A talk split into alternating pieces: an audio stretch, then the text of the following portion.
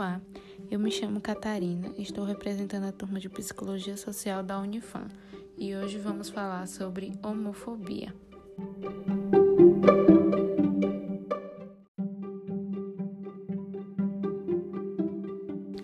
Para produzir esse podcast, contei com a ajuda das minhas colegas de grupo Madalena Marque, Adriele Teles e Ana Beatriz Araújo.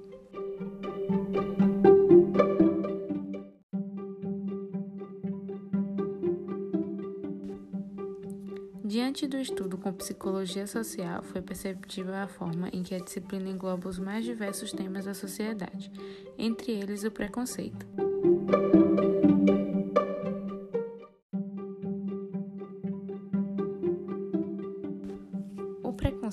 Pode ser definido de formas diferentes por alguns autores, mas a partir dessas definições podemos entendê-lo como um processo hostil de um sujeito para com o outro, por pertencerem a grupos diferentes. Este pode ter motivações variadas, desde raça, classe social e até orientação sexual.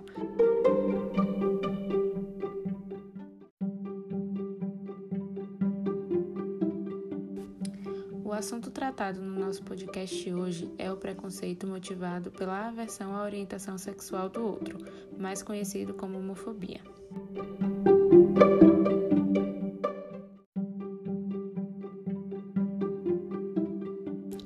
A palavra homofobia deriva do grego. Homos quer dizer igual e fóbicos, que significa ter medo ou aversão. Ela foi utilizada pela primeira vez por George Weinberg, um psicólogo nova-iorquino. Ele a utilizou em sua obra Sociedade e a Saúde Homossexual, de 1972. Nessa obra, ele afirma que as pessoas que alimentam a homofobia possuem problemas psicológicos e propõe a retirada do termo homossexualismo da lista de doenças.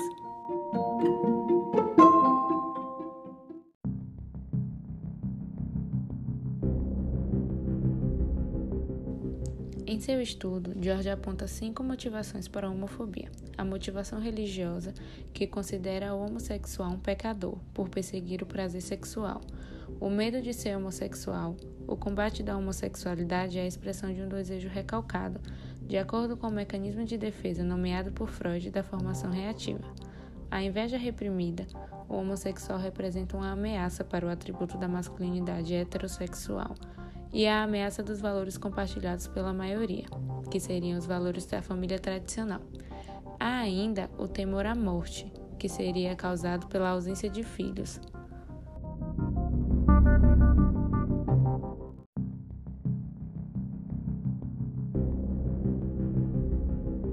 Além disso, ao falar de homofobia, trazemos à tona também outros assuntos muito importantes, como atos de violência, verbal e física.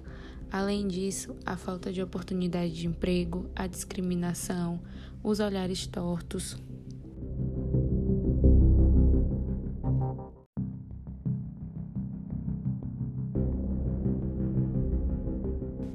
Esse preconceito é direcionado a toda a população LGBTQIA, ou seja, o termo homofobia é utilizado para indicar o preconceito em toda a minoria que não se enquadra no padrão heterossexual da sociedade.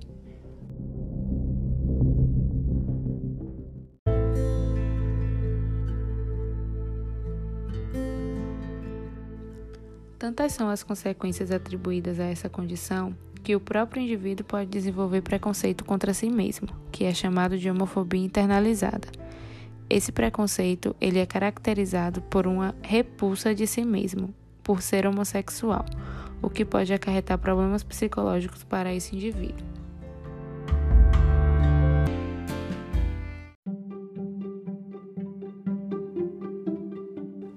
Podemos relacionar a homofobia internalizada com o mecanismo de defesa de Freud, a formação reativa.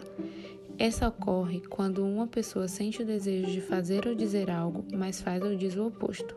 A formação reativa aparece como uma defesa contra uma punição social temida, ou seja, se eu temo que serei criticado por algo, irei agir de uma forma que demonstre que estou longe do caminho da posição temida.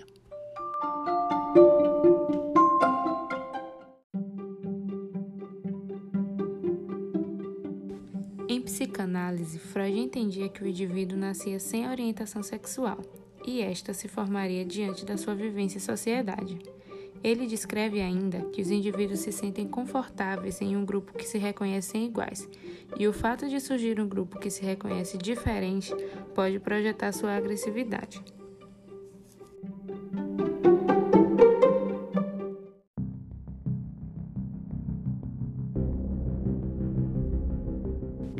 Dentro dos padrões estipulados pela sociedade, o normal seria estar dentro da heteronormatividade.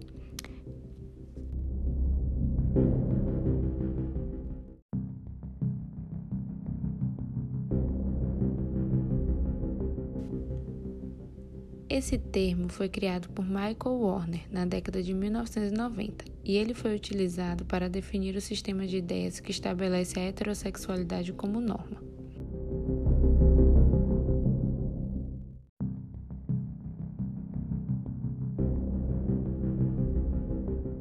Seguindo o pensamento da heteronormatividade, os sexos biológicos definiriam as orientações sexuais, ou seja, macho e fêmea, do gênero masculino e feminino, onde eles impõem que existe uma linearidade entre sexo biológico, gênero e orientação sexual, existindo apenas relacionamentos entre homem e mulher.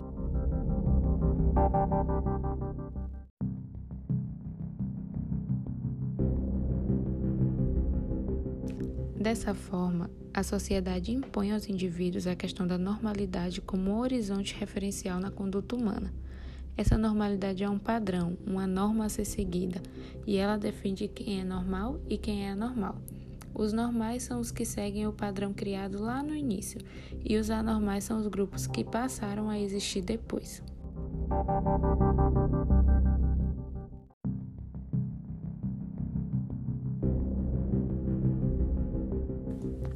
Portanto, para a sociedade, o normal seria apenas ser heterossexual, considerando então os indivíduos homossexuais como doentes ou como anormais.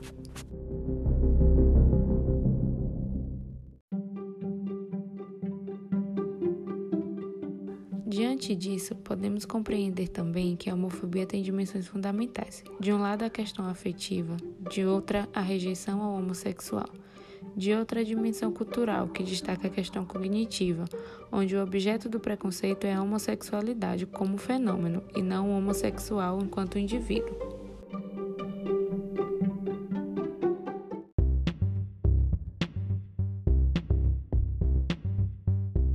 Nos Estados Unidos, em 2015, tivemos um avanço nos termos de direito aos homossexuais, pois nesse ano a Suprema Corte legalizou o casamento gay.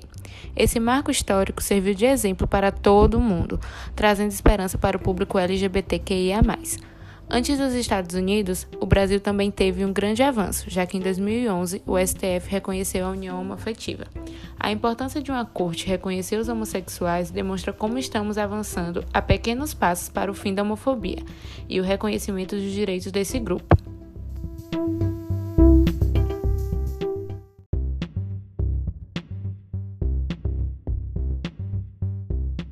Mesmo que para alguns esse passo dado pelo Brasil e posteriormente pelos Estados Unidos não signifique muita coisa, para quem se enquadra nesse público, isso é uma grande vitória, posto que, enfim, eles podem ser capazes de se casar e constituir família.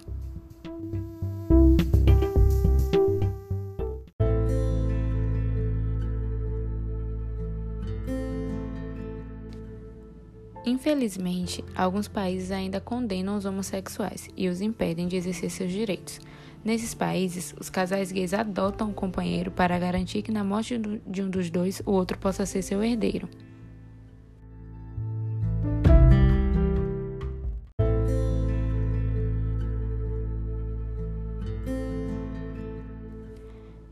É necessário a edição de políticas públicas a fim de conscientizar a população e erradicar a homofobia, sendo interessante apresentar essa proposta em escolas, manifestações em redes sociais e em televisões.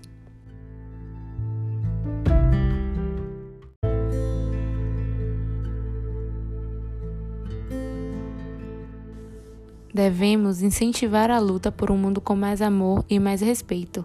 Devemos mostrar que não há cura para o que não é doença e respeitar o amor entre as pessoas do mesmo sexo, pois este não é o problema. O maior problema que temos para enfrentar ainda é o preconceito.